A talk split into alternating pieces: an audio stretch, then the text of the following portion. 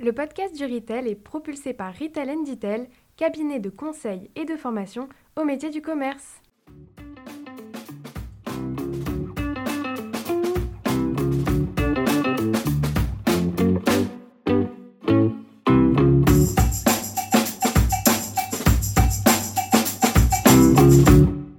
Bonjour et bienvenue sur le podcast du Retail. Je suis Sylvain Audrin, un des artisans de ce podcast dédié au commerce d'aujourd'hui et de demain. Nous sommes un collectif d'experts et de passionnés du retail.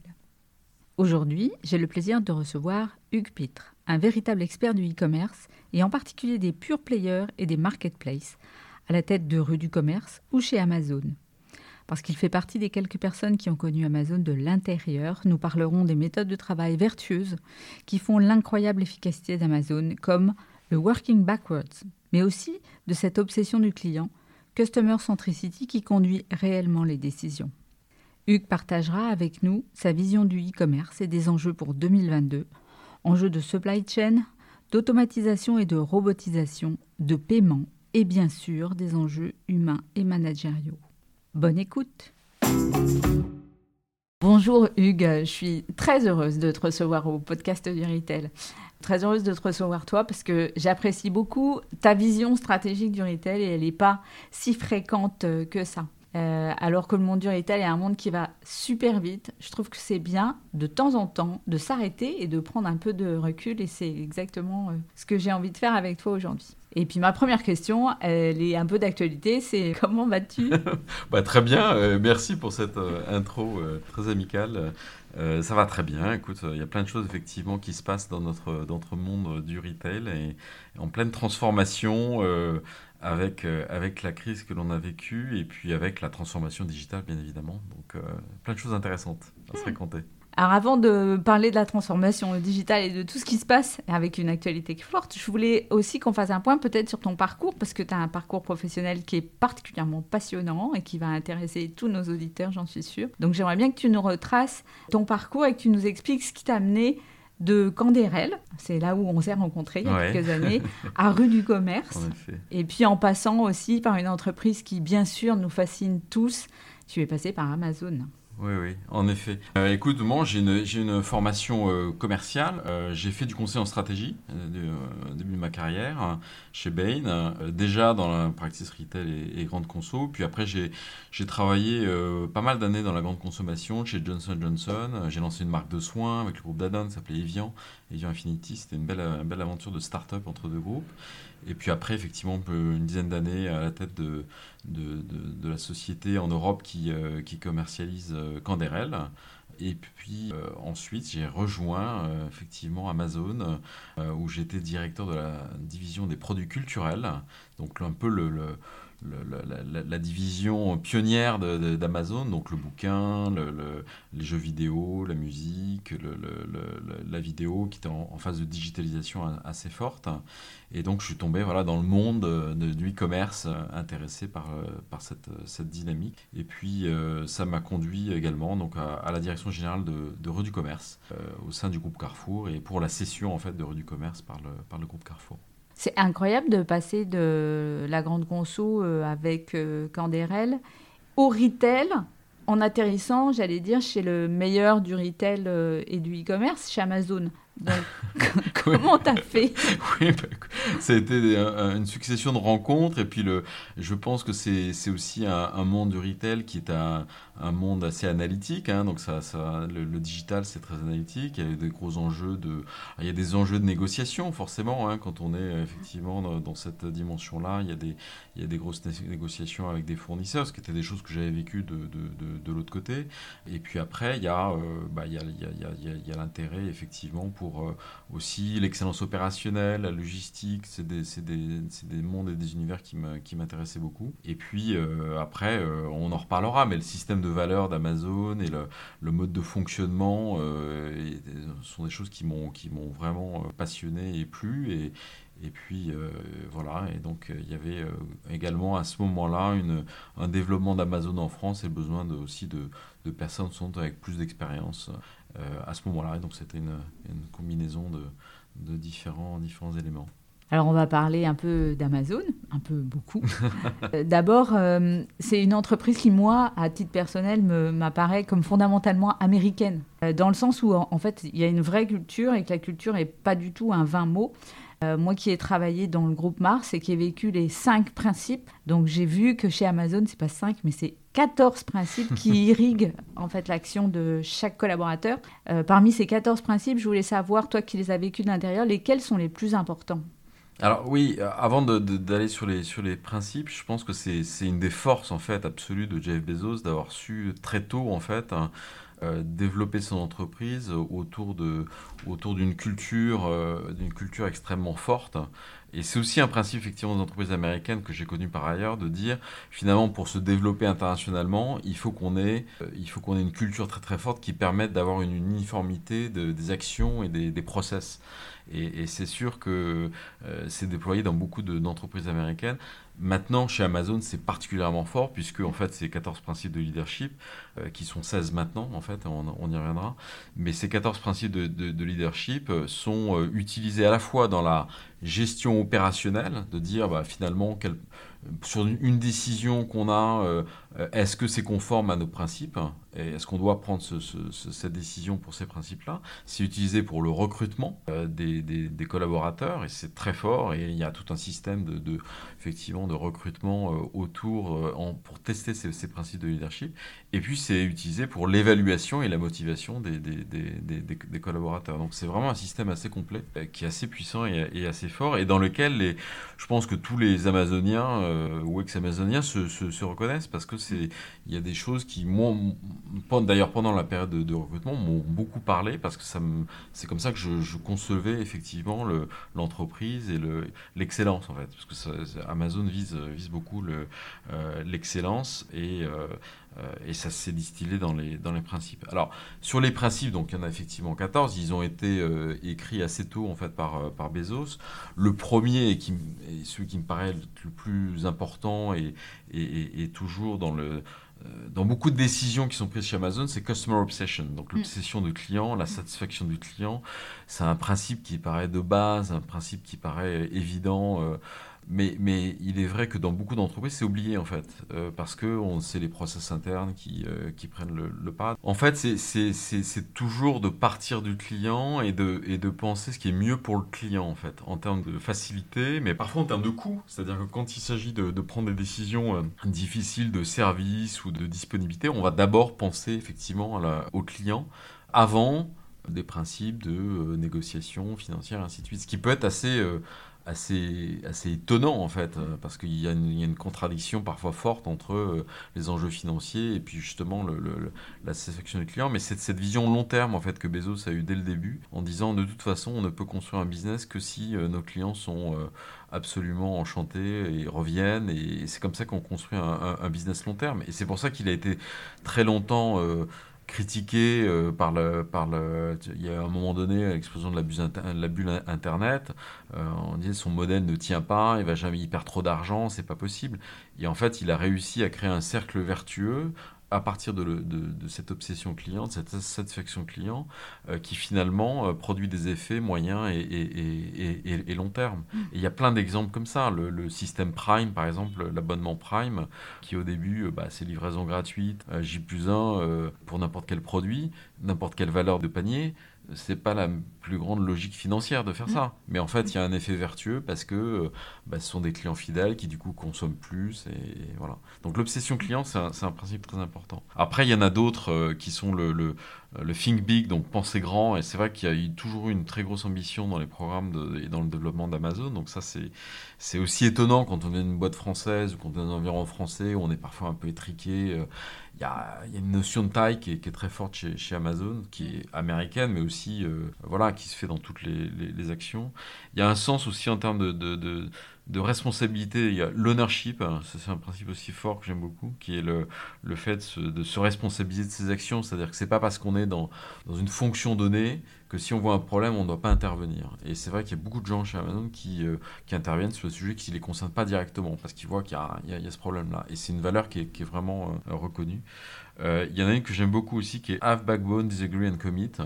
et qui est le fait de dire bah, finalement, quel que soit son niveau hiérarchique, on a le droit de ne pas être d'accord et on a le droit de le dire, il faut le dire, euh, avec euh, consistance, donc avec euh, backbone, donc avec une, une, tenue, en argumentant, en n'étant pas, j'ai une conviction, non, en argumentant sur des faits, des éléments. Mais une fois que euh, on peut être d'ailleurs en désaccord, mais une fois que la décision est prise, on, doit s'y conformer et exécuter. Donc il y a une forme de liberté de parole. Ah ouais, il y, a des, prises de parole assez incroyables dans des, au sein d'Amazon, même de, juniors, qui peuvent intervenir et c'est encouragé euh, pour dire bah, je suis pas d'accord avec ça, je pense que du, coup, du point de vue du client, c'est n'est pas la bonne décision, ou euh, on pense pas assez gros, ou voilà, oui, il y a, des, y a des, effectivement des, interventions comme ça. Ça ne veut pas dire forcément que, que, ce sont eux qui prennent les décisions, mais, mais s'il y a cette liberté de ton et d'expression si elle est bien argumentée. Mm. Et, on t'en voudra pas si tu as tort. Et on t'en voudra pas. Non, on t'en voudra si, si tu ne si tu suis pas la, la direction en fait, si tu suis pas la, la, la décision qui est, qui est, prise. Et le dernier, euh, ce qu'on peut les faire tous, hein, le euh, insist on the highest standard, c'est une question d'exigence pardon et, et, d'excellence qui est euh, qui est portée partout. Et donc c'est vrai qu'il y a des gens très talentueux qui sont parfois un peu des profils de première lettre là, c'est un peu trop d'ailleurs, un peu, un peu maso aussi. Un peu maso dans le sens où on pousse toujours plus loin en fait cette exigence. Euh, voilà, donc c'est pas mal de principes. Alors il y en a, il y en a effectivement 16 parce que en fait euh, Bezos avant de partir avant de quitter la fonction opérationnelle on a rajouté deux qui étaient assez d'ailleurs ça s'est remonté de, critiques internes. Et en français c'est s'efforcer d'être le meilleur employeur de la terre be the best employer of the world. Parce que effectivement il y, a, eu des questions sur euh, des conditions de travail des questions sur euh, effectivement le, quelque part aussi la pression quelque part sur l'équilibre entre perso et professionnel. Et donc il y a cette dimension là et la dernière dimension, c'est aussi, elle est, très intéressante, le succès à l'échelle apporte une large responsabilité. Et donc euh, cette conscience d'avoir un impact euh, sur l'environnement et qu'il faut euh, travailler sur, sur l'aspect bah, écologique, RSE.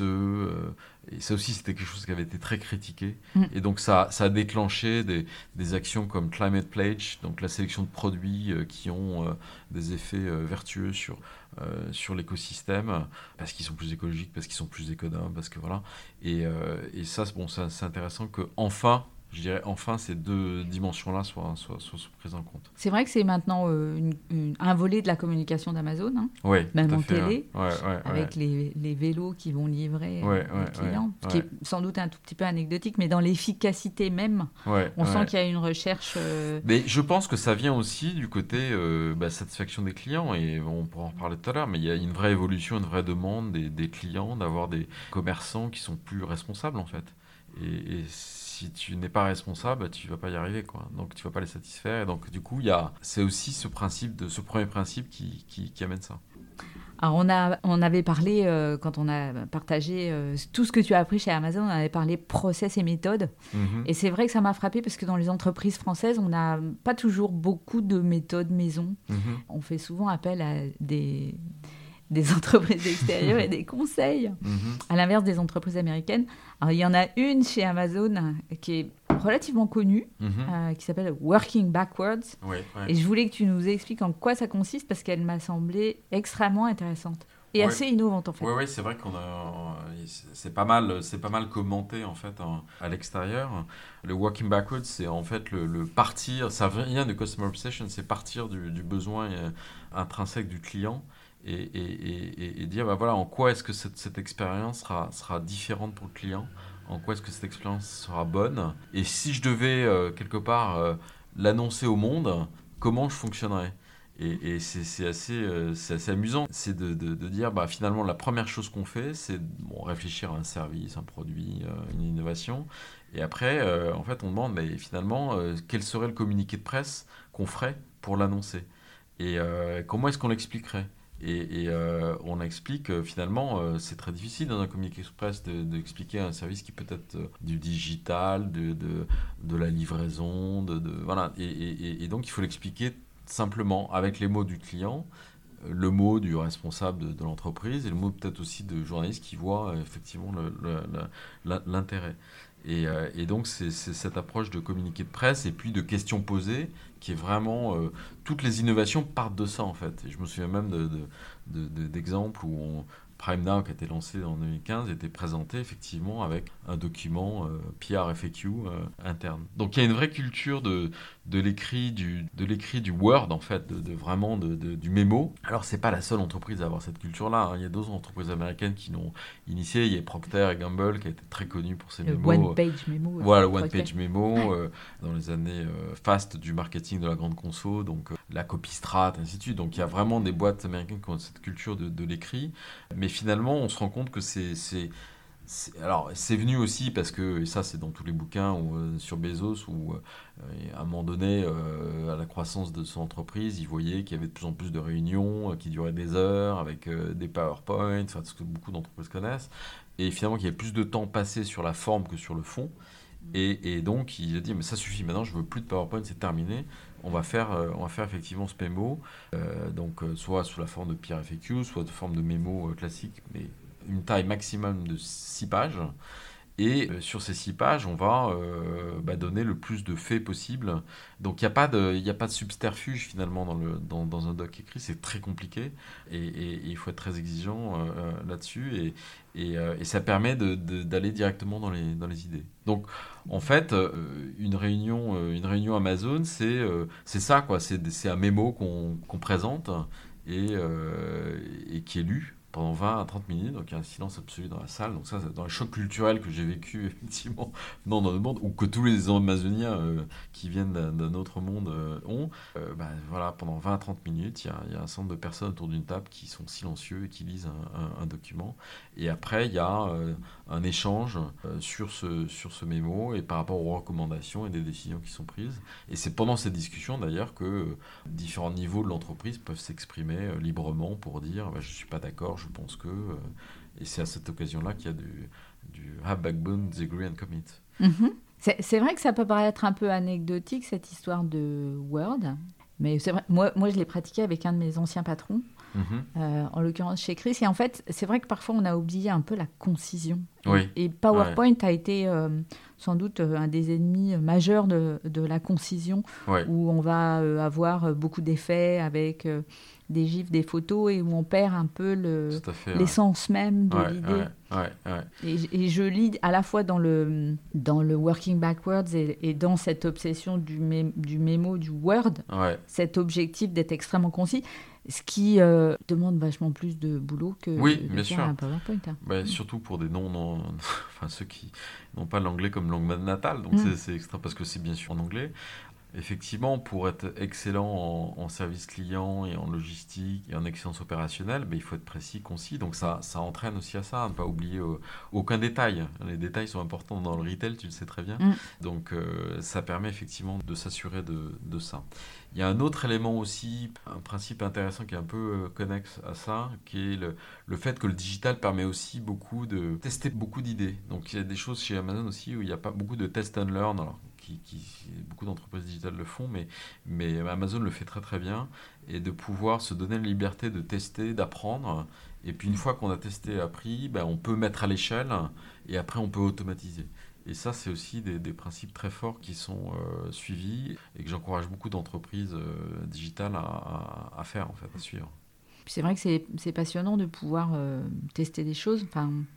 Moi, je sais que quand je suis arrivée dans le retail, c'est la première chose qui m'a intéressée, c'est de pouvoir tester des choses d'une manière très concrète. Exactement. Et le digital permet exactement de faire la même chose. Encore à la plus différence vite, de l'industrie. Encore plus vite parce que finalement, il n'y a pas de il n'y a pas d'obstacle physique et il n'y a pas d'obstacle de mise en œuvre euh, opérationnelle avec euh, problématiques euh, pratiques ou de formation. On peut très rapidement exposer un client à une nouvelle idée, mm. voir euh, bah, sur des. Euh, après, il y a de la B-testing, donc de voir sur telle ou telle population de si ça marche ou si ça marche pas, quels sont les impacts sur la conversion, quels sont les impacts sur, le, sur la rétention. Et donc, on. voilà, et, une fois qu'on a testé ça et eu la bonne idée, bah, après, on peut justement scaler et, automatiser. Et c'est ce qui fait la force du modèle, mm. bien sûr. Donc vive la B-testing euh, et, le test and learn dans le, dans le digital. C'est difficile de décrocher du sujet d'Amazon, mais est-ce que... Ben oui, oui, oui. Parce qu'on parce qu'on pourrait en parler pendant des heures. Est-ce qu'il y a un autre, non, une mais autre je pense bonne que, pratique, je pense un process particulier que, dont tu voulais partager ton, tes enseignements Ouais, alors après, c'est aussi sur le management. Je pense qu'il y a l'utilisation de ces, ces, principes de leadership beaucoup dans l'évaluation et le, le, 360 qui est fait de façon assez, euh, assez euh, industrielle. Alors, ça a été, il y a eu des évolutions par rapport à ça, mais il y a beaucoup de. Comment dire L'évaluation des collaborateurs se fait beaucoup sur l'évaluation en 360. D'accord. C'est vrai qu'il y a, il peut y avoir un danger parce qu'il y a parfois des, guerres de tranchées ou des, comme dans toutes les entreprises. Au moins, ça permet de déclarer les guerres. Mais voilà, ou, ou de, du moins, c'est pas toujours euh, forcément euh, complètement 100% euh, pur et honnête, mais c'est quand même un principe qui est bon. Justement, s'il est aussi articulé autour de, de, valeurs et de principes, hein, permet d'avoir une évaluation assez objective et avoir une, une bonne méritocratie en fait. Parce que les personnes qui sont promues sont justement celles qui sont bien évaluées, non seulement par la hiérarchie, mais également par les pairs, voire par les collaborateurs par les équipes. et par les équipes. Donc ça, c'est un, un, bon principe aussi. La, la, la, plus forte puissance, elle est, euh, elle est beaucoup euh, l'évaluation par les équipes, ce qui fait un, un, deal euh, extrêmement équilibré entre le manager et son équipe d'ailleurs. Tout à fait, tout à fait. Bon, on essaie de parler pas que oui, il y a plein d'autres sujets. Il y a plein de, il y a plein de choses. Puis je voulais vraiment qu'on aborde aussi ta vision du e-commerce aujourd'hui. Alors on a eu de bonnes nouvelles en cette, en ce début d'année avec la FEVAD. Donc le e-commerce a retrouvé sa croissance euh, à deux chiffres, mhm. avec surtout bah, la reprise des services qui avaient beaucoup souffert euh, l'année d'avant. Oui. Donc on est à 129 milliards d'euros en 2021, une hausse de 15,1%. Euh, contre 8,5, ce qui était déjà pas si mal en 2020. Mhm. Et désormais, c'est un peu plus de 14% du commerce de détail en France. Mhm. Mis à part ces chiffres, euh, quels sont les faits marquants pour toi de cette année 2021 qui vient de se passer? Qu'est-ce que toi, tu as retenu ben, En fait, ce qu'on retient, c'est qu'il y, y, a une solidité, effectivement, du, e-commerce, puisqu'il y a cette croissance. En fait, si on regarde par rapport à 2019, il y a quand même une croissance de 42% en fait, par rapport à entre 2021 et, 2019 sur les produits. Donc on voit bien qu'il y a une étape qui a été franchie, puis 130 milliards, c'est quand même un, gros chiffre. Mmh. Bien et services, hein. euh, c'est un très gros chiffre.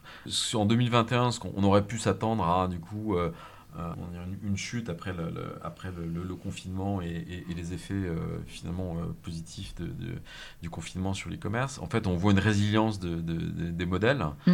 alors, à la fois les généralistes, donc je vraiment très e-commerce, bah, Amazon, bien évidemment, qui, qui, a continué sur, sur, sur, sa lancée, qui a aussi, ce qui est intéressant, c'est qu'il multiplie sa présence dans, dans l'écosystème avec, avec Prime, Prime Video, donc avec euh, de la comment dire, multiplication des, des, points de contact au niveau de, du foot, au niveau, de, au niveau du tennis. Enfin, voilà, de, on, voit tous ces sujets-là, donc ils rentrent vraiment plus dans la, dans, la vie, dans la vie quotidienne, avec quand même une belle résistance de ces discounts, je pense qu'il faut le noter, euh, qui, mm. qui, fait un boulot. Euh, un boulot incroyable quand même face à, face à Amazon. Euh, vraiment pas facile, mais avec des convictions très fortes, des systèmes forts, avec une bonne approche logistique également. On en reparlera sur l'automatisation et, la robotique, mais qui fait vraiment un très bon boulot. Et puis après, il y a euh, des enseignes qui sont euh, omnicanales, qui ont énormément gagné en compétences parfois dans la douleur, hein, et ça, mm. on ne dira jamais assez effectivement. Ça a été très très dur en fait, mm. cette période de confinement en 2020 et toute cette pression logistique qui a été faite, cette transformation à marche forcée qui a dû être faite. Il y a des, il y a des enseignes qui ont, euh, qui ont lancé des sites internet qui n'en avaient pas. Quoi. enfin, certaines, effectivement, ont fait une mue, euh, complète. Donc elles ont gagné beaucoup de temps et finalement, on voit qu'il y a une certaine résilience dans ce modèle omnicanal avec, euh, avec une, comment dire, des, des, ventes qui sont de plus en plus importantes en, en, démarrant du, du partant du, digital. Et puis les spécialistes aussi, qui ont trouvé leur niche face aux, grands généralistes. Alors, euh, c'est euh, La Redoute qui fait un boulot extraordinaire sur, euh, sur le textile et l'aménagement de la maison. Il y a Maison du Monde aussi. il, y a, il, y a, il, y a, Mano Mano, Back Market, on en reparlera sans doute, mm. qui, qui, sont des spécialistes qui trouvent leur, leur, leur positionnement avec une profondeur de gamme que les généralistes ne peuvent pas avoir et avec des services aussi qui peuvent être en B2B que, les, que les, les généralistes ne peuvent pas avoir non plus. Euh, et donc ça, c'est très intéressant. Ça veut dire qu'il y a un potentiel fort pour des spécialistes, voire des ultra spécialistes en e-commerce euh, face, aux, face aux généralistes. Je suis pas sûr qu'il y ait de la place pour d'autres généralistes, je pense pas même. Mais, mais en, revanche, euh, en revanche, pour des spécialistes ultra spécialistes, oui, il y a, il y a, y a des potentiels. C'est vrai que c'est un mouvement, le- la montée des, du retail spécialisé. Mhm. C'est un mouvement qu'on a vu d'abord sur les magasins Mhm. et qu'on voit qui se confirme aussi euh, sur les, Tout à fait. ouais. sur les sites euh, Ouais, tout e-commerce. fait, tout à fait. Dans les autres points euh, saillants, je pense qu'il y a le- le- toute la partie robotisation. En fait, on a vu vraiment en fait une progression sur la robotisation. Alors Amazon l'avait fait euh, aux États-Unis, l'avait lancé en, en Angleterre. Donc là, on voit maintenant que c'est- développé dans leurs entrepôts en, en- en- en France.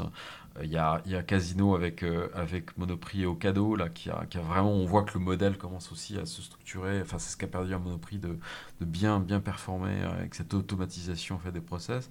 Et puis, il y a euh, bah, la startup Exotech qui, qui, qui sert pas mal de, de, e-commerçants comme, comme Cdiscount ou comme, ou comme Carrefour. Mm. Euh, et on voit que cette, dans cette course à l'e- à l'efficacité, les robots ou la robotisation va jouer un, un- un grand rôle. Alors, bien sûr, ça veut dire que ça fait des barrières à l'entrée pour d'autres acteurs qui sont plus petits, qui pourront pas être aussi compétitifs, mais il va falloir qu'ils soient euh, plus smart en fait dans leur approche et plus différenciants sur d'autres sur d'autres éléments. Ouais, Euh, L'effet de taille commence à être euh, bah vraiment ouais, critique. Parce que c'est des gros investissements, Mm. ouais. c'est des gros investissements bien évidemment. Et puis parce qu'on en arrive à un niveau de maturité où il faut être rentable. Enfin. Quand Carrefour euh, se décide à automatiser ses entrepôts, c'est parce qu'il cherche la rentabilité avant tout. Ils cherchent la rentabilité et puis l'excellence de service en fait, parce que c'est beaucoup plus prévisible.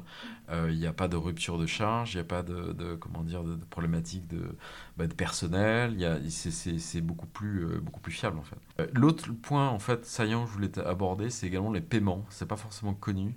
Mais il y a beaucoup de choses qui se passent sur les paiements. Alors, on était, bon, voilà, qui sait ce que c'est qu'un PSP les- les- ah, bah, il y avait le crédit à la consommation. Enfin, voilà, c'était des choses qui quoi paraissaient un PSP un Payment Service Provider. Donc c'est en fait c'est la, la brique de, de technique qui permet effectivement de, de gérer le tunnel de paiement.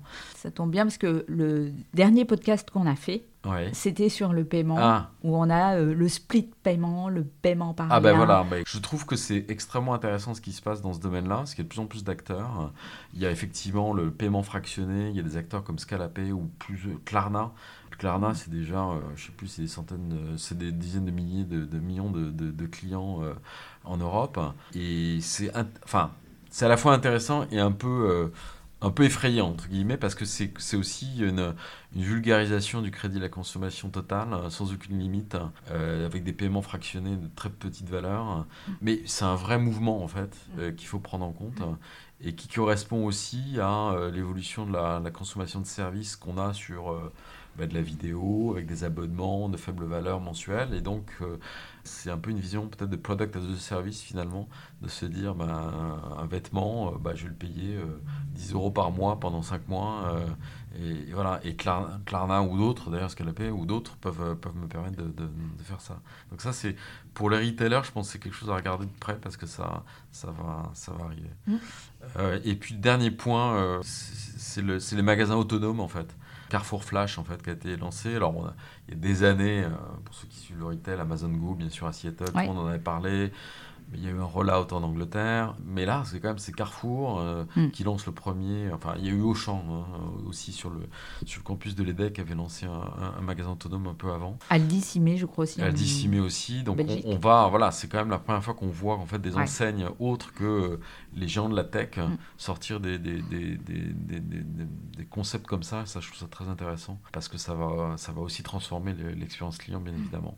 Ouais, là, on est vraiment dans l'omnicanalité Ouais, et dans la fait. digitalisation du, magasin. Ouais. Et je regardais même ce matin euh, le lancement du nouveau concept euh, Leader Price qui lui aussi, sur un fond qui est très discount, Mhm. euh, fait une expérience client qui est purement digitale. Mm, mm, mm, Donc oui, le magasin autonome avec très peu de gens dedans, euh, ou certaines personnes qui vont avoir des postes clés. Mhm. c'est certainement un, un mouvement de fond. Ouais, tout à fait, tout à fait. Et puis, il y a, y a quand même, euh, y a quand même un phénomène euh, impressionnant parce que ça a été euh, pendant un petit moment un signal faible et puis tout d'un coup, il y a une explosion, c'est l'occasion. Ah oui, l'occasion, ouais, ouais. ça c'est clair que l'occasion c'est une explosion euh, forte. Certains l'ont pas vu venir d'ailleurs et s'en mordent les doigts parce que quand on voit la, la valorisation de back market, c'est quand même 5 milliards 3, de, je crois, 5 milliards 3, c'est la première licorne française. Mm. Ils ont levé 450 millions. Ils sont dans 13 pays, donc c'est une, magnifique réussite de, effectivement de, sur un segment qui correspond aussi à euh, peut-être que des, gens d'autres générations n'ont pas vu venir assez, assez tôt, mais c'est la génération euh, alpha en fait euh, qui est conscient d'enjeux effectivement environnementaux, qui est dans un même temps avec une appétence très forte à l'innovation et au renouvellement. Et donc c'est le, résultat de ces éléments-là et euh, qui a été aussi vulgarisé par euh, les expériences C2C, textile, Vinted et, et mm. autres. Hein. et, donc Back Market sur, sur cette tendance-là. Mais on voit bien qu'il y a d'autres acteurs qui commencent aussi à, à se positionner, euh, d'autres segments qui sont au-delà de la, téléphonie, les ordinateurs, mais l'électroménager. Ils ont Back Market a fait un accord avec, euh, avec Seb. On voit qu'il y a pas mal d'enseignes qui commencent effectivement à se poser des questions euh, sur, sur leur offre, inclut une offre d'occasion. Alors c'est plus facile sur, sur un site que dans, dans, les magasins. Dans les magasins, il y a des problématiques de prêt de reprise des produits, de, grading, et c'est-à-dire d'évaluation de la, qualité du, du, produit, de la tarification. À quand l'Argus des produits d'occasion catégorie par catégorie? Alors il y a, euh, il y a euh, des anciennes rues du commerce, c'est-à-dire qu'on fait un, système assez malin qui s'appelle Greendeed, qui en fait c'est un plugin qui est d'ailleurs sur rue du commerce et sur, euh, maintenant sur, va être bientôt sur d'autres sites, qui permet d'avoir une offre instantanée de reprise des produits en fonction de, de différents euh, différents opérateurs qui, qui, font la reprise de produits. Mhm. Donc une évaluation instantanée en fait de la valeur de ton, de ton produit. Donc il y a des modèles qui commencent à se, à se, à se créer. Après reste bien évidemment bah, l'expérience de comment je retourne le produit, euh, est-ce que le produit correspond ou pas. Euh, bon, y a, mais, mais, cet écosystème-là va, va, se développer très très fortement, c'est sûr. Euh, on voit également euh, dans les chiffres un développement plus fort des marketplaces en fait que des sites propriétaires, en tout cas de la partie mhm, marketplace. Mhm. Euh, des sites, c'est deux points de plus qu'il y a un an. Mhm. Et j'avoue que je regarde aussi ce qui se passe au niveau de l'alimentaire. Donc Carrefour a développé sa marketplace, Intermarché aussi pour du non alimentaire. Et j'ai toujours un doute en fait. J'ai toujours un doute parce que je sais que fondamentalement les marketplaces apportent euh, une extension d'offres, donc elles répondent véritablement à, à une demande du client. Mais j'ai toujours un doute parce que l'engagement de la marque enseigne, je me demande toujours jusqu'où il s'engage et jusqu'où il s'engage pas. Mhm. Non, c'est une vraie question. C'est sur le. Enfin, la, puissance du modèle marketplace n'est pas n'est pas a, forcément, il y a, il y a une il y, a, un poids aujourd'hui, je crois que c'est 62% des ventes totales dans le monde. C'est quand même très, très important. En France, c'est 32% euh, du, du, du, total des, des, des, ventes. Chez certains généralistes, ça peut être 50-60%. Hein. C'est quand même très, très important. Il y a des modèles purs marketplace, back market, mano mano, sont des modèles purs marketplace. Il y a euh, l'intérêt, en fait, euh, derrière tout ça, d'accroissement du choix de la sélection, de la disponibilité aussi des, des, produits, que ce soit des produits neufs ou des produits de d'ailleurs, mm. hein, ça, peut ça peut concerner les, deux. Sur l'alimentaire, il y a, y a un intérêt d'aller vers des, des catégories euh, plus spécialisées, je pense que c'est l'approche de, de, Carrefour, notamment de dire bah, on va aller vers plutôt l'épicerie fine, on va aller vers des, vers des marques qu'on peut pas, pour lesquelles on n'a pas comment dire, il n'y a pas le potentiel dans les magasins, de tous nos magasins, donc là on peut le faire effectivement de façon plus spécifique. Néanmoins, il y a une question de disponibilité, c'est-à-dire que quand tu achètes un produit euh, tous les deux mois, tu peux dire, bah voilà, j'achète un produit, c'est en direct, euh, j'achète le fois d'après un produit en marketplace, il m'est livré, il n'y a pas de différence de traitement quand tu es dans un panier qui est mixte, en fait, entre des produits qui sont stockés en entrepôt et des produits qui viennent par un, marchand, tu vas avoir une expérience qui va être fractionnée quelque part.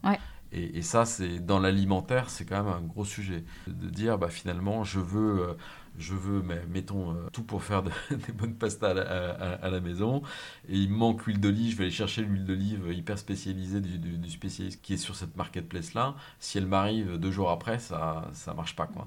Donc il y a, une vraie, y, y a une vraie question. Peut-être que c'est plus facile quand on est 100% marketplace, en fait, parce que là, il n'y a mhm. pas de rupture. Mais, euh, mais potentiellement, je pense qu'il y a quand même une tendance de fond qui va qui va pas s'arrêter. Quoi. Donc il y a des questions après de certainement d'exécution et de, de à, à, caler, mais, mais, je pense que la, tendance de fond est, est, trop forte. il y a quand même un point, c'est que la tendance de fond est très forte. Après, il peut y avoir une saturation. Euh, aujourd'hui, on voit quand même beaucoup de, retailers qui, euh, qui lancent leur marketplace à, tout bout de champ. Et, on peut se poser la question de, la pertinence, en fait, de, effectivement, de, de cette offre et, comment est-ce qu'elle. Pour qu'une marketplace fonctionne bien aussi, il faut qu'il y ait une concurrence entre les marchands, il faut qu'il y ait une concurrence entre la partie retail et la partie marketplace sur les mêmes produits. Est-ce que toutes les enseignes sont prêtes à, faire ces choix-là? Je ne suis pas sûr. Bah, c'est d'abord un choix stratégique. C'est un choix stratégique, Est-ce que tu veux euh, une stratégie euh, sélective hein? mm, Donc mm, ta mm. marketplace vient compléter avec euh, l'épicerie fine, comme on en parlait, et on est plus sur du shop-in-shop dans, mm-hmm, dans ce mm-hmm, cas-là mm-hmm. Ou est-ce que ça devient comment dire, une offre concurrente, mais tout à fait. Et compétitive? Ouais, C'est la, la, grosse différence avec... Mais je, je, crois à la complémentarité. En fait, l'intérêt de la marketplace, c'est la complémentarité. C'est la, la, la, disponibilité de produits sur lesquels tu peux avoir des, des, des, ruptures. Et puis, c'est oui, la spécialisation, en fait. La spécialisation. Mm. Après, il y a quand même des questions. Euh, des questions fortes qui sont liées aussi à la responsabilité des, des, marketplaces. Est-ce que ça va rester comme c'est aujourd'hui? Les marketplaces sont, euh, sont, des hébergeurs, en fait, un statut d'hébergeur des, des, marketplaces, c'est-à-dire qu'elles ne sont pas responsables finalement de, euh, ni de la formation produit, ni, de, ni du produit en tant que tel et de la sécurité du produit, puisque c'est le marchand qui, qui, qui est responsable. Combien de temps est-ce que ce statut va rester? Est-ce que les, les autorités euh, européennes vont se pencher sur le sujet euh, en discutant ce statut d'hébergeur? Euh, Le marché bruise de rumeurs. Mhm. sur lequel il y a des, je pense qu'il y a des discussions et des questions qui se posent en, en ce moment. Et ça, c'est clair. En, l'absence de législation plus claire, il y a au moins la responsabilité vis-à-vis du client de l'enseigne. oui, tout à fait. Mais on peut quand même noter, je ne sais pas si, tout le monde le sait, mais euh, ou l'a, noté, mais quand même Bercy en, décembre est intervenu. Euh, c'était Wish euh, justement par rapport à, des problèmes de sécurité sur les produits. Hein. Et donc, euh, donc ça veut bien dire qu'en fait, il y a une intervention pour dire la sécurité des, consommateurs est importante et vous ne pouvez pas dire et vendre n'importe quoi sur le marketplace. Mais Wish est un pur marketplace. Pur marketplace, oui, tout à fait. oui, et puis avec des marchands asiatiques euh, qui euh, parfois font, font, font, donnent peu de crédit aux, régulations européennes et aux problèmes de, de sécurité du consommateur. Ouais. Alors, pour résumer, si euh, il fallait déterminer quels sont les challenges majeurs auxquels les entreprises vont faire face en 2022, tu as parlé déjà un peu de tout ce qui est logistique et automatisation. Y a-t-il d'autres challenges qui, euh, pour toi, sont, sont on the top of your mind? Non, bah, le oui, ce qui est évident, je pense que tous les auditeurs euh, le savent, c'est l'inflation et comment l'inflation va impacter à la fois les négociations avec les fournisseurs pour ceux qui sont directs, euh, l'inflation dans les coûts, euh, inflation dans, effectivement dans les ruptures de, produits, la disponibilité. Enfin, c'est une grosse tension. On voit qu'à la fois en alimentaire, non alimentaire, il y a, il y a dans, dans l'industrie du retail et du commerce beaucoup de tensions autour de ça, la disponibilité la concurrence qui s'accélère parce que effectivement je pense que le niveau de jeu monte chez tous. Quand on voit effectivement la progression des enseignes alimentaires sur le drive qui ne se dément pas, euh, il y a quand même effectivement un, niveau de jeu qui, augmente et cette concurrence qui augmente. Il y a des questions aussi de capacité. Euh, moi, je me pose la question aussi de capacité finalement de, livraison euh, des derniers kilomètres. et pour des acteurs de taille moyenne, ça va commencer à poser des problèmes dans les tarifications, donc ça c'est un peu de l'inflation, mais également dans la disponibilité. Ça va être des gros sujets. Et d'ailleurs, c'est pas par hasard qu'Amazon construit enfin, construit déjà depuis des années sa propre logistique du dernier kilomètre mm. pour être vraiment euh, indépendant par rapport à ça. Donc, ça peut être une question pour des, pour des opérateurs de, de, de taille moyenne. Et puis, il y a, je pense, toute cette problématique de, liée à la qualité de l'information produit sur les sites. Euh, on voit de plus en plus, en fait, des enjeux de, de effectivement, de qualité du catalogue, de, d'expérience client qui est dégradée parce qu'il y a trop de duplication de fiches produits, il y a trop d'informations partielles et erronées. Et je pense que cette information euh, produit euh, et, la qualité, finalement, de, de, l'expérience du client sur cette information est très importante. Après, le dernier point, sans doute, mais ça, c'est plus au niveau euh, législatif et, réglementaire au niveau européen. Il y, a, il y a le Digital Service Act en fait, qui va arriver en 2023 avec des obligations. Alors c'est plus aujourd'hui les très grandes plateformes qui font plus de 45 millions de visiteurs uniques par, euh, par mois qui vont être concernés, mais, mais on voit bien qu'il y a une tendance de fond sur la responsabilité, obligation de moyens, obligation de résultats, sur bah, par exemple pour les marketplaces, vis-à-vis des marchands, sur la qualité des informations produits qui sont, qui sont, qui sont données. Donc, Breton a dit à un moment donné, c'est la fin du Far West. Quoi. Et, et, je pense qu'il y a, y a dans certains domaines un peu trop effectivement de, de, bazar en fait, dans, dans l'expérience et dans l'offre. Dans et il va y avoir certainement un besoin de, plus de règles et, les, commerçants et les e-commerçants vont devoir euh, suivre ce, mouvement. Et un dernier point en fait qui me paraît aussi important, mais plus du point de vue euh, consommateur vraiment, c'est euh, la, je me pose des questions par rapport à la permanence du modèle Sol, Black Friday, animation promotionnelle. Il y a eu quand même, on voit quand même hein, des, des, signaux faibles. Les bah, deux dernières années. Les dernières soldes n'ont pas été voilà, aussi bons. les dernières soldes n'ont pas été aussi bons. Le Black Friday, on a vu des signaux faibles de contestation, euh, pas de contestation forcément devant les entrepôts d'Amazon, mais plutôt de gens qui disent maintenant, moi je participe pas de cette euh, excitation collective, c'est pas responsable. Et je pense qu'il faut prendre en compte ça et voir qu'est-ce que ça peut, qu'est-ce que ça peut faire sur, sur l'évolution de l'offre l'évolution de sa politique commerciale, euh, de la gestion de ses promotions. Euh, il y a une vraie réflexion à avoir là-dessus. Alors bien sûr, le prix dans le retail fait toujours vendre, mais, mais quand même, comme certains n'ont pas vu les signaux faibles sur l'occasion, peut-être qu'il faut prêter attention à ça. Mm. Mm. Néanmoins, le prix reste quand même toujours majeur. Et dans ce prix, il y a forcément la promotion. Bien sûr. Mais ça veut dire peut-être des stratégies plus différenciées, euh, enseigne par enseigne, sur ces stratégies promotionnelles et moins des mouvements de fond où tout le monde se retrouve dans le même carrefour promotionnel en fait. Exactement. Alors on a parlé euh, du Digital Act et c'est vrai que quand on en parle, on pense beaucoup GAFA. mais visiblement, il ne faut pas parler, faut pas penser que GAFA. Et euh, quand on parle des GAFA, on parle d'un truc en ce moment euh, qui commence à créer pas mal de débats, c'est le, c'est le métaverse. Ouais, alors qu'est-ce que ça peut, selon toi, modifier réellement dans l'expérience client demain? Et quand je parle de demain, je pense que oui, ça peut être assez rapide visiblement. Oui, alors il y a effectivement Facebook qui a changé son nom pour devenir Meta. Euh, c'est extrêmement cité. Euh, à la NRF, euh, il y a eu énormément de mentions sur, sur Meta. je lisais qu'il y a eu 128, 128 mentions dans le, Investors Day du Nasdaq cette année par rapport à 7 l'année dernière. Donc on voit bien que c'est effectivement quelque chose qui intéresse et excite les, investisseurs. Donc ça veut dire qu'il y a des opportunités business. Il y, a des, il y a des chiffres qui sont absolument faramineux. Bloomberg dit que ça sera 800 milliards de dollars en 2024 que le marché du luxe dans le méta serait 50 milliards de dollars. Enfin, c'est des, des, chiffres qui sont absolument colossaux. Donc, on voit bien qu'il y a quelque chose effectivement qui se passe. Est-ce que c'est la nouvelle transformation? Est-ce que c'est la nouvelle vague comme dans les années 2000 Internet? Est-ce que c'est ça? Est-ce que c'est finalement euh, pré-Internet On se dit mais avoir accès à toute l'information, acheter des produits en ligne, c'est complètement illusoire. Est-ce que c'est ça ou pas? Euh, Ou est-ce que c'est un, un, effet de, de mode et de moi, je pense que c'est une tendance quand même de fond qui est liée aussi à, d'autres effets, euh, euh, les crypto-monnaies, les NFT, euh, tous ces éléments-là qui sont quand même en place maintenant, qui sont des, des building blocks qui, qui existent, qui n'existaient pas dans les expériences précédentes de ce type Small City ou qui était il y, a, quelques années ou qui finalement a fait pchit. donc il y a vraiment ces outils maintenant qui sont, qui sont nécessaires. Et puis il y a aussi une évolution du, je pense, des générations, des consommateurs en fait, parce que finalement, euh, toi et moi, on n'est on est peut-être pas des, plus grands adeptes des jeux vidéo, mais, mais toutes les générations alpha, en fait, c'est leur monde déjà. Ils vivent dans un monde euh, effectivement de jeux virtuels, de, de réalité transformée, de d'avatar, et donc euh, finalement, ce n'est juste que l'extension de ce, de ce monde-là, et c'est pas par hasard que Microsoft a fait une grosse acquisition avec Activision très récemment. C'est pas par hasard que effectivement, ben, c'est dans le jeu vidéo qui a euh, le plus de réalité virtuelle euh, qui ressemble un peu à cette, cette expérience-là. Et que donc, euh, voilà, Facebook, Meta maintenant et Microsoft se sont intéressés à ça.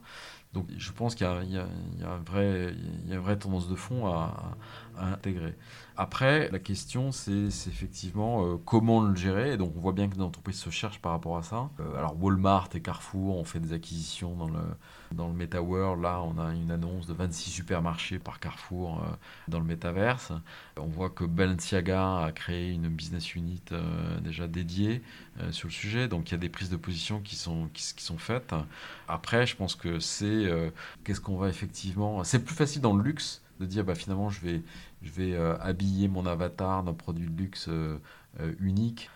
Jean-François Palu à, Tech for Retail disait qu'ils avaient fait des, ventes extraordinaires de, Gucci en produits virtuels dans l'alimentaire et les retail classiques, c'est un peu plus, un peu plus difficile. Mais ce sera peut-être pas euh, des produits digitaux euh, qu'on va acheter, mais en revanche, on aura peut-être un contexte euh, différent. C'est-à-dire que peut-être que dans quelques années, on ne verra plus ces pages produits où on vient oui. Alors, c'est effectivement. Et on sera dans un environnement qui sera contextualisé. Enfin, je, me souviens à l'exposition universelle à Milan il y a mhm. déjà quelques années. Mhm.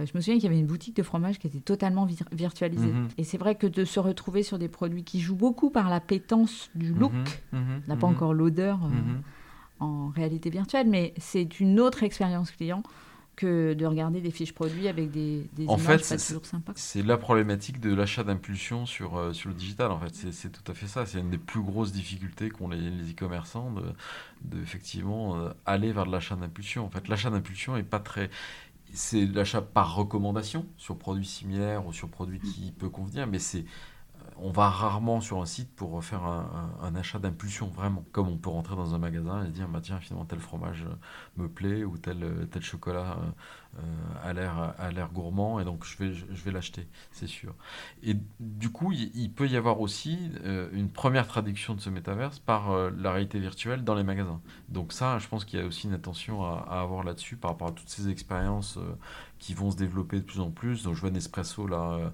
a fait une expérience virtuelle assez assez forte. Avec Retail VR voilà exactement avec mm. Retail VR donc du coup c'est c'est ça qu'il faut qu'il faut regarder. Ce sera peut-être la première étape vers le vers le métaverse pour des acteurs plus traditionnels et qui ne sont pas dans le secteur du luxe ou du, digital pur en fait. Et puis, euh, dernière euh, actualité aussi, euh, autour du live shopping. Mhm. donc, on ne l'avait pas trop vu venir. mais quand on regarde ce qui se passe en Chine, c'est quand même assez dominant. C'est vrai que ça ressemble un peu à du téléachat quand même. Oui, alors Chine, tu parles de Chine, j'ai regardé le chiffre justement euh, là-dessus. En fait, c'est 170 milliards déjà le, live shopping en Chine. C'est 500 millions de consommateurs qui, l'utilisent. c'est un vrai canal C'est un canal énorme, énorme. Et moi, je suis plutôt, alors j'y crois euh, personnellement beaucoup en fait parce que justement, je pense que ça, ça permet de, euh, avant le métavers, avant le, la réalité augmentée, de, de, de, mettre en situation les produits. Tu as des, des coûts de production qui sont très très faibles. Mm. C'est au croisement de l'infoproduit, des réseaux sociaux, des fiches enrichies. Tu peux réutiliser le matériel après de, de la session de live shopping sur tes fiches avec euh, en réponse à des, à des questions, par exemple avec des commentaires euh, ou, à, des questions tu peux nourrir en fait. Ça rend concret et visible les, les fameuses questions-réponses qui sont euh, en bas des fiches produits qu'on regarde pratiquement jamais. Et là, si tu peux l'avoir tout de suite directement avec quelqu'un qui est un expert qui te donne, qui te donne l'information. Tu retrouves en fait l'expérience vendeur. Exactement. Et, et l'interaction avec son client. Et l'interaction. Moi, je trouve, je trouve que c'est très intéressant. Il y a des expériences donc chez Carrefour, Boulanger, Fnac Darty, euh, une entreprise qui s'appelle Cast là, qui fait ça et qui le fait, qui le fait très bien. Euh, et donc je pense que ça va, ça, ça va, ça booste aussi la transformation parce que alors, les taux, on, lit des taux de 10% en fait de transformation, euh, de conversion. Donc mm. je, trouve ça, je trouve ça plutôt positif. Je pense qu'un généraliste, ça va être très compliqué pour lui d'avoir un live shopping vraiment fort sur tous ses produits, c'est impossible. Mais pour des spécialistes, je pense que c'est super intéressant. Mmh, sur une foire au vin. Ouais, euh, euh, tout à mmh. fait. Foire au vin, euh, effectivement, même avec des recettes, avec l'utilisation de différents produits. Après, c'est la, la production du, du, contenu qui. Enfin, il faut aussi s'équiper par rapport à ça. Ouais. Euh, alors dans l'alimentaire, même si ça reste quand même euh, très parisien et très grande ville, hein, n'oublions pas euh, où nous habitons et ce qui se passe ailleurs, on voit arriver le quick commerce qui a aussi été un petit raz-de-marée quand même l'année dernière et qui pose aussi une question sur la promesse temps. Quelle est la mhm. valeur de la promesse temps? Mhm. C'est vrai qu'Amazon nous avait mal habitués. oui, alors Amazon a quand même lancé Prime Now en premier en fait, qui était effectivement cette promesse temps qui était une heure pour les clients Prime et, c'était deux heures, euh, deux heures sinon, pardon, une heure en, tarif avec un tarif spécial et euh, deux heures gratuits. Donc il y a eu, il y a eu cette, tentative-là, mais là effectivement il y a une escalade. Pareil, c'est une évolution de, mode de consommation et de, génération alpha qui est plutôt habituée à avoir du, streaming en fait, une livraison de services immédiate. Mm. Et donc ça va dans ce sens-là. Après, il y a toute une infrastructure bien sûr à créer, donc avec, ces dark scores, ces positions qui sont prises. Euh, ça concerne aujourd'hui quand même plutôt certains styles de produits qui sont plutôt de consommation euh, nocturne euh, ou de dépannage. Ça reste quand même assez cher. Je pense que s'il y, a un créneau, mhm. très certainement, ça, ça, couvre un, besoin. J'ai du mal à voir le business model, à part le, le business model de médias, c'est-à-dire de dire ces sites vont acquérir une audience et vont pouvoir après monétiser leur, euh, leur, audience auprès des marques. Bon, voilà, donc ça c'est effectivement, euh, et certains commencent à se positionner là-dessus. Sinon, je pense qu'il y a beaucoup d'acteurs. Euh, aujourd'hui à Paris, il y a une, dizaine d'acteurs. Il y a déjà eu des rachats, la Frichti s'est fait racheter par Gorilla. c'est beaucoup de fonds, parce que les fonds se rachètent entre eux. Je suis un peu. Bon, voilà. Je, je, je pense qu'il y aura 2-3 acteurs in fine. Aujourd'hui, ça fait 100 millions. Je, je suis plus sceptique. Voilà. Mm-hmm. Donc on arrive euh, maintenant à la fin de cette interview et au podcast du Retail, on a quelques convictions et quelques questions signature. Notre conviction, c'est que euh, le commerce, n'est pas juste du commerce, mais euh, il faut aussi que ce soit un commerce juste. Donc notre question emblématique, c'est quoi pour toi un commerce juste?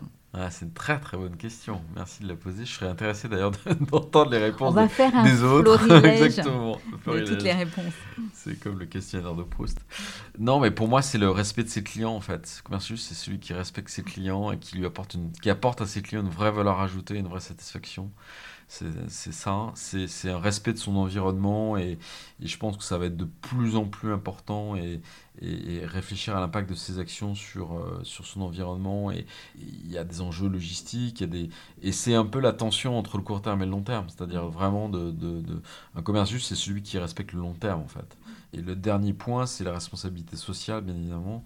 C'est le, le, respect de, à tous les niveaux de l'entreprise. Euh, celui qui, un commerce juste, c'est un commerce qui respecte ses, ses, ses, ses salariés, euh, ceux de la deuxième ligne, mais aussi euh, ceux des fonctions en, tension. On voit que c'est de plus en plus, de plus en plus important. Il y a beaucoup de, effectivement, une période difficile où il y a eu beaucoup de, de pression en fait, qui ont été mmh. sur tous les niveaux de l'entreprise. Euh, et, donc le commerce juste, euh, effectivement, euh, est responsable et respecte ses collaborateurs.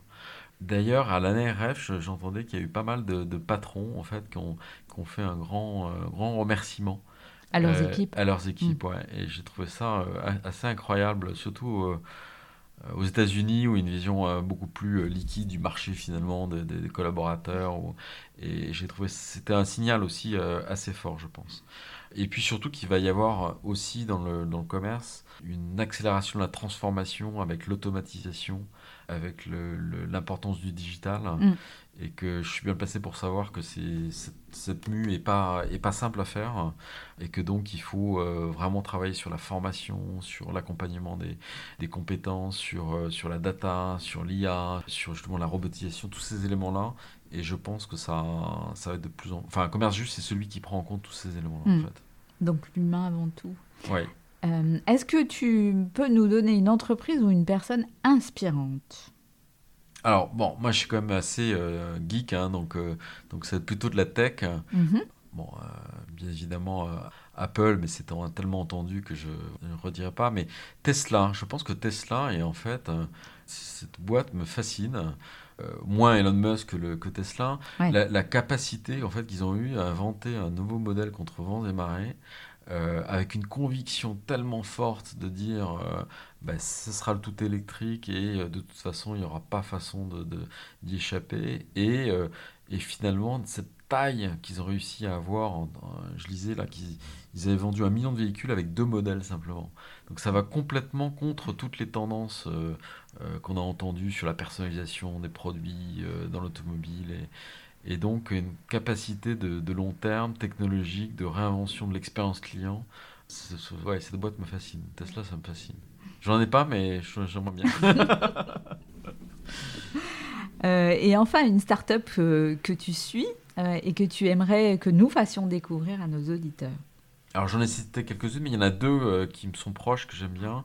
Il y en a une, alors on a parlé beaucoup de marketplace, donc c'est Diatly, qui euh, permet en fait à, beaucoup de, marques et d'enseignes d'ailleurs d'être présents sur les marketplaces parce que finalement euh, être présent en direct ou être présent en marketplace c'est pas le même exercice Et donc, il faut, bah, il y a un savoir-faire à développer et on n'a pas forcément les moyens de les développer en interne, surtout quand on est une marque industrielle. Quand on est un industriel, on se pose la question de se dire bon, voilà, je vais aller en direct sur les sites de Drive, les sites de, euh, comment dire, de, de, de, sur Amazon, Cdiscount, voilà, Mhm. et je vais être en direct, mais peut-être que pour certains produits, il peut y avoir une problématique de euh, justement de marketplace. Comment être, euh, être présent en marketplace et, et créer un savoir-faire D2C aussi sur la marketplace. Et Dietly en fait accompagne les, les marques là-dessus, donc je trouve ça intéressant. Et la, deuxième, donc c'est IOLab. C'est une, structure qui a été euh, créée il y a, deux ans, qui est incubée à Station F par, euh, par L'Oréal. Et je trouve c'est très intéressant parce que c'est une, une société qui propose aux marques de bien auditer et diagnostiquer leur présence sur les marketplaces. De voir effectivement euh, ben, qu'est-ce qui est vendu en direct, qu'est-ce qui est vendu euh, par, euh, par des marchands, qui sont ces marchands, voir les, les problématiques de distribution sélective, voir les problématiques de grey market, de respect de prix. Et voilà, il y a un vrai potentiel. Alors c'est pour des plutôt euh, pour des marques euh, cosmétiques, luxe, euh, où il y a ces problématiques de valeur ajoutée qui sont fortes, mais ça peut aussi intéresser des, des, comment dire, des industriels de, de grande consommation avec des, pour certaines marques, ou bien des, des, des industriels dans les, dans les pièces détachées, par exemple aussi, ou, ou électriques. Donc c'est intéressant de voir tout cet écosystème qui se crée autour de ces marketplaces pour apporter des solutions aux, aux marques en fait. IOLab. IOLab, voilà. Très bien. Eh bien, euh, merci beaucoup Hugues euh, de nous avoir permis de nous poser un tout petit peu par rapport à ce début d'année euh, hectique comme euh, à chaque fois dans le retail. Ça fait du bien d'avoir pris un peu de recul et d'avoir tiré un peu les, les bilans des derniers mois et puis de regarder aussi ce qui va se passer dans les prochains. Donc merci beaucoup pour ton expertise. Merci Et pour puis, ton accueil. À très bientôt. À très bientôt. Au revoir. Vous avez aimé ce podcast? Alors abonnez-vous au podcast du Retail, laissez-nous un commentaire et ajoutez 5 étoiles. Et retrouvons-nous sur les réseaux sociaux.